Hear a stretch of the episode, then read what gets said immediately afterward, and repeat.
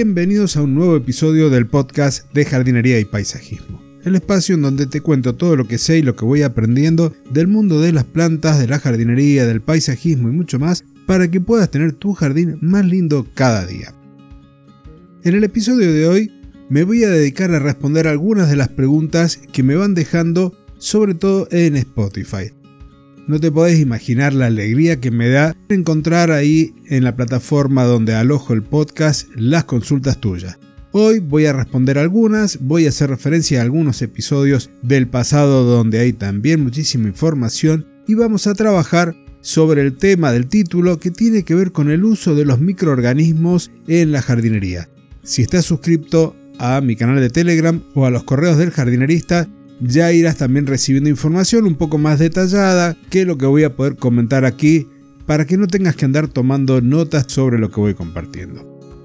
Antes de empezar, quiero recordarte a nuestro patrocinador personalgardenshopper.es, la tienda online número uno de jardinería de toda la península ibérica. Si estás en España y necesitas comprar productos de jardinería, elementos de riego, jardineras, vallas, todo lo que necesitas para decorar y hacer que tu jardín esté más lindo cada día lo encontrás en personalgardenshopper.es. Y comenzamos. Enzo me comenta que está empezando un emprendimiento de jardinería con vivero propio. Qué alegría ese primer momento, esa etapa inicial donde todas son potencialidades. Me gustaría, para poderte responder, Enzo, que me comentes si hay algún tema en particular que quieras que trate de todos modos, te recomiendo en nuestra academia, la que tenemos con Fernando de Jardín GPT, hay uno de los cursos ya iniciados sobre la empresa viverista y también hay varios cursos relacionados al mantenimiento de jardines. Por lo que tendrías ahí como para ir comenzando de forma low cost o te comunicas por privado conmigo a contacto y charlamos sobre las mentorías. Igualmente, te invito a que dejes la consulta puntual y así la podemos tratar aquí en el programa. Nelson Daniel Herrera consulta cómo prevenir el ataque de la cochinilla algodonosa. Bueno, Nelson, mira, te cuento, y para los oyentes que tengan también el mismo interés, hace unos tres años, prácticamente el 24 de septiembre del 2020, hicimos un episodio completísimo con Fernando sobre las cochinillas. Ahí vas a tener toda la información necesaria. Es el episodio número 106. Pero para no dejarte ahí hasta que vayas a encontrar ese episodio y lo escuches, hay algo que venimos charlando desde hace algún tiempo que tiene que ver con la salud de las plantas y la salud del suelo. Cuando el suelo está bien nutrido, es decir, tiene todo lo que la planta necesita para crecer y lo tiene de forma natural, ya sea porque hemos estado agregando compost, humus de lombriz, porque hay microorganismos que procesan la materia orgánica y le dejan los nutrientes para las plantas, las plantas van a crecer sanas y van a ser resistentes a enfermedades y al ataque de plagas. Cuando la planta crece en condiciones que la estresan, ya sea porque el lugar que le dimos en el jardín no es el apropiado, porque ha sufrido algún estrés hídrico, deficiencias nutricionales, lo que haga que la planta esté débil va a permitir no solo el ataque de la cochinilla, sino también de pulgones y de otros insectos chupadores, como también puede llegar a presentarse el ataque de hongos.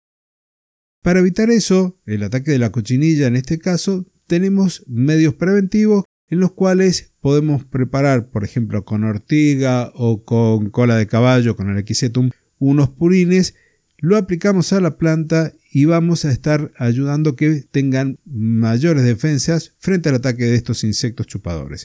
También, si ya los encontramos, podemos recurrir a aceites naturales que los pulverizaremos sobre la planta y al cubrir a la cochinilla, ésta se va a morir por asfixia.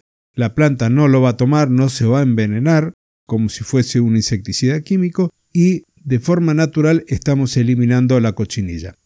Y luego, si no hemos hecho una buena pulverización o no hemos mejorado las condiciones de crecimiento de la planta, probablemente tengamos que hacer una nueva aplicación, dos o tres aplicaciones más, para poder controlar a la cochinilla cuando ya es plaga.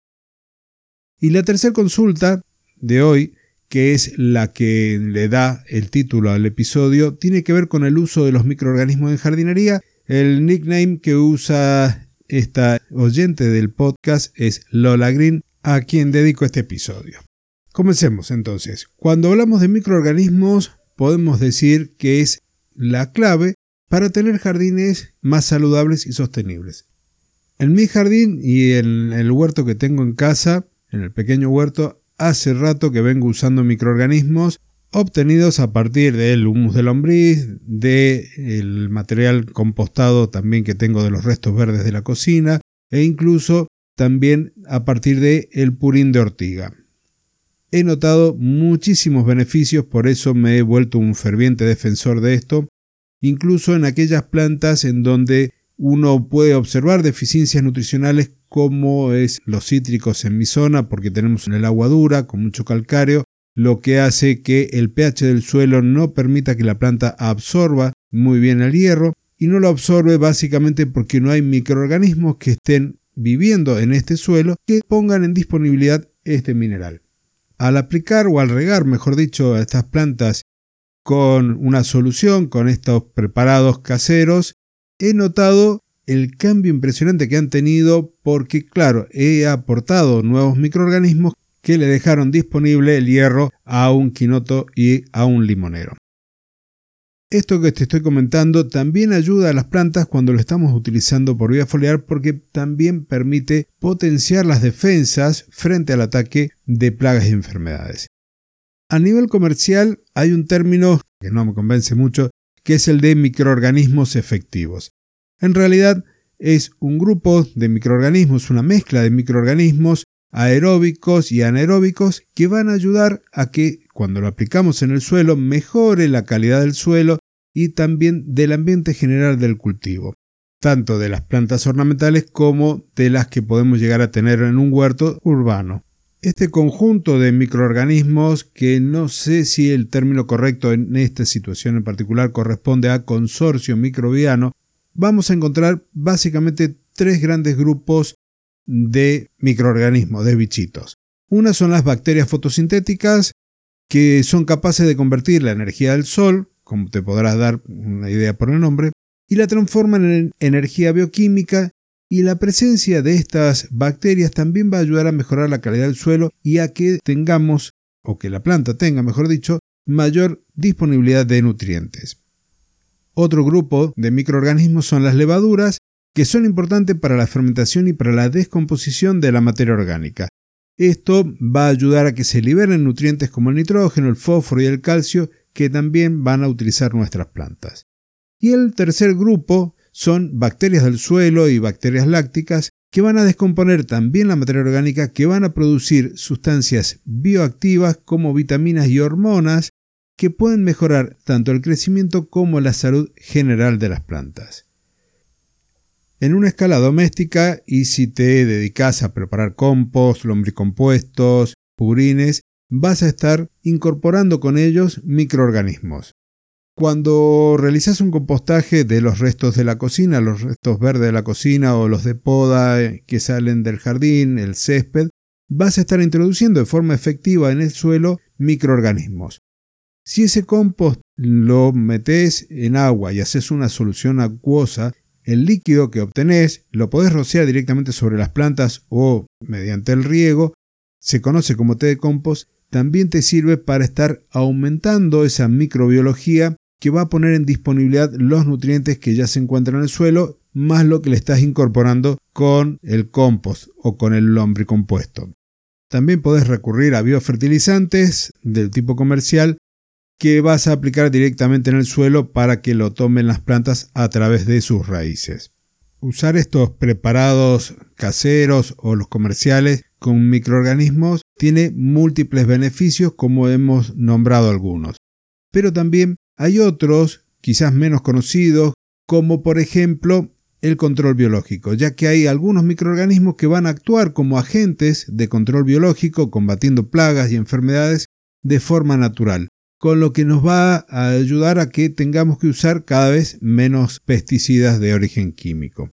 También hay otros organismos muy pequeños, hongos como las micorrizas, que van a formar relaciones simbióticas con las plantas y lo que van a hacer, ya hemos hablado de ello, pero lo que van a hacer es tejer unas tremendas redes subterráneas que van a ayudar a que se absorban más nutrientes, que se movilicen otros microorganismos y que en definitiva se esté estimulando el crecimiento de la planta. Y el ejemplo que te comentaba con respecto a mi limonero y la planta de quinotos que tengo en mi jardín, podemos resumirlo como adaptabilidad a diferentes entornos. Ya sea en el jardín o en maceteros o en los huertos, van a permitir que la planta se adapte hasta cierto punto, no hace maravillas, a el entorno que le estamos dando. Con respecto a lo que yo hago, tengo que periódicamente seguir aplicando estos productos porque esos microorganismos que vienen con el purín de ortiga o con el test de compost o con el humus del lombriz líquido no sobreviven eternamente porque las condiciones generales del agua de riego, la que tienen todas las semanas, no les permite la adaptabilidad. Por lo tanto, esta incorporación periódica permite que la planta crezca sana, fuerte, verde, increíble. Como para finalizar el episodio, una última reflexión. Si se viene trabajando desde hace muchísimos años con fertilizantes de origen químico, con pesticidas, la incorporación de estos productos y de abonos de origen orgánico no van a generar una respuesta inmediata en las plantas. Tenemos que volver a recuperar la vida del suelo, tenemos que volver a recuperar la estructura, ya sea con productos y algunas labores mecánicas, para que todo este ecosistema que hemos formado en nuestro jardín e incluso el del huerto logre un nuevo equilibrio dinámico similar al que podemos encontrar en cualquier ambiente natural. Con esto yo me estoy despidiendo por hoy, nos vamos a encontrar la semana que viene. Te invito a seguir dejándome consultas en la plataforma donde me estás escuchando, a dejar un comentario, tu valoración positiva para poder llegar a más amantes de las plantas y de la jardinería. Me despido dejándote con uno de nuestros profesores virtuales de la academia jardingpt.com, con Arnau, que te va a hablar sobre cuatro pilares fundamentales en la empresa viverista. Hasta el próximo jueves y muchísimas gracias. Antes de sumergirnos en las técnicas específicas de cultivo, es vital entender los pilares fundamentales que afectan al crecimiento y desarrollo de las plantas. Imaginen estos pilares como los ingredientes en una receta, cada uno es esencial, y el equilibrio correcto entre ellos es crucial para un plato exitoso, o en nuestro caso, un vivero próspero. Las plantas son seres vivos excepcionales que dependen de un delicado equilibrio de factores ambientales y climáticos para prosperar. Específicamente, hay cuatro factores principales que debemos tener en cuenta. 1. Temperatura. No todas las plantas prosperan en el mismo rango de temperatura. Algunas necesitan un clima cálido, mientras que otras prefieren condiciones más frescas. Un ejemplo práctico podría ser el cultivo de orquídeas, que generalmente requiere un ambiente más cálido y húmedo en comparación con, digamos, las suculentas, que prefieren temperaturas más moderadas y condiciones más secas. 2. Humedad relativa. La cantidad de humedad en el aire es crucial para el desarrollo de las plantas. Las plantas tropicales, como las bromelias, prosperan en ambientes con alta humedad relativa, mientras que las plantas del desierto, como los cactus, prefieren un ambiente más seco. 3. Luz. La fotosíntesis, que es esencial para el crecimiento de las plantas, depende en gran medida de la cantidad y calidad de luz que reciban. Algunas plantas necesitan luz directa, mientras que otras prefieren sombra parcial.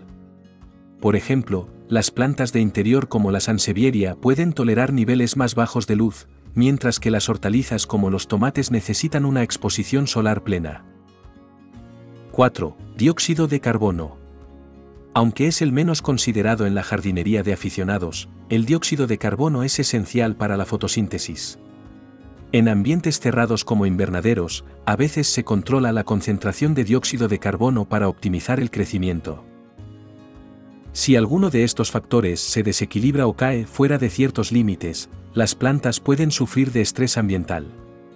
Este estrés puede detener el metabolismo de la planta, y en casos extremos, llevar a la muerte de la planta. En las próximas lecciones, vamos a explorar cada uno de estos factores en profundidad, ofreciendo estrategias y consejos sobre cómo gestionarlos de manera efectiva en su propio vivero o jardín. Manteniendo estos cuatro factores en equilibrio, estarás en camino a cultivar plantas sanas y robustas.